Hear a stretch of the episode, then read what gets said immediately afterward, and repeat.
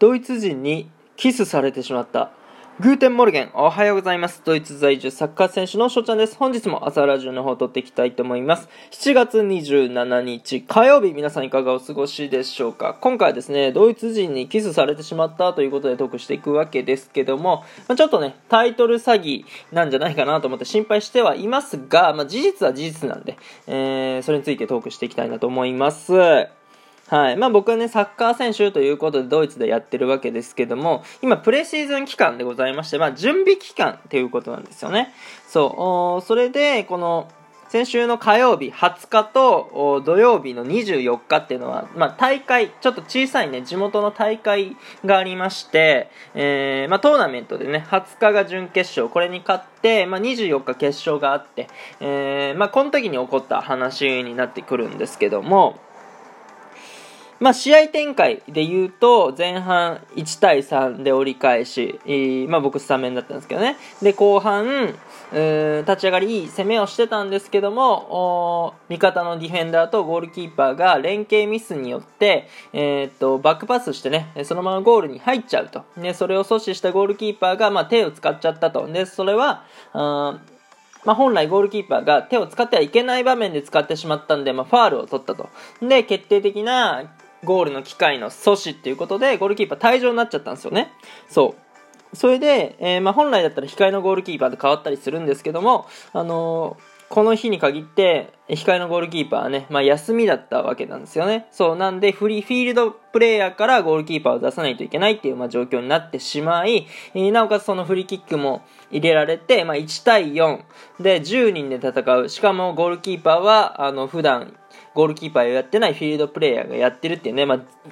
絶対絶命の状況で、まあ、決勝っていうことなんですけど、もう優勝は無理かと思われてたあ場面やったんですよね。えー、ただ、ここから巻き返しを僕らね、えー、起こしまして、まあ、2対4にして、で、そこからまあ僕のアシストで3、4にして、で、ここで、えー、まあ話の今日の肝になってくるわけですけども、まあ、僕がですね、左のクロスから合わせて、左足で、まあ、ゴールに入れたんですよ。で、まあ盛り上がりますわな、やっぱ今言った状況、1対4からあ追いついた10人の状況からゴールキーパーもフィールドプレーヤーのっていう状況から、まあ、4-4に追いついた、ね、バカ騒ぎしますよそう僕も喜んでこういう時ってやっぱり興奮するんですよねそうでそういう時にやっぱファンもね興奮するんですよ。そう。で、なんか僕の熱烈なファンから、あのですね、この時にキスされたわけではなくて、まあ、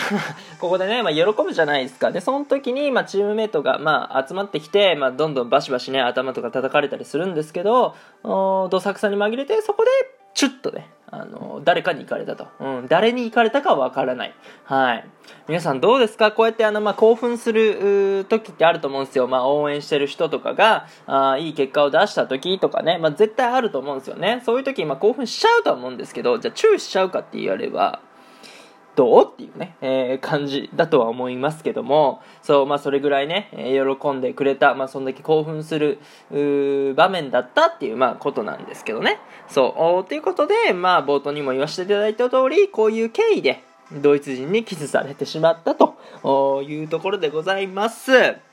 はい。まあ、こうやってね、興奮できるような状況でゴール決めれたっていうのは、まあ、一つ、サッカー選手として幸せなところやと思うし、まあ、もっと大きな大会、もっと大事な試合がこれからどんどんどんどんね、えー、来るので、そこでしっかり決めれるように、結果を残していけるように頑張っていきたいなと思います。応援の方ね、よろしくお願いいたします。ということで、今回はね、ここの辺で終了させていただきたいなと思います。いいなと思ったらフォロー、リアクション、ギフトの方よろしくお願いします。お便りの方でご質問、ご感想とお待ちしておりますので、どしどしご応募ください。今日というかね、良き一日になりますように、愛年新ネタクのビスダン、チュース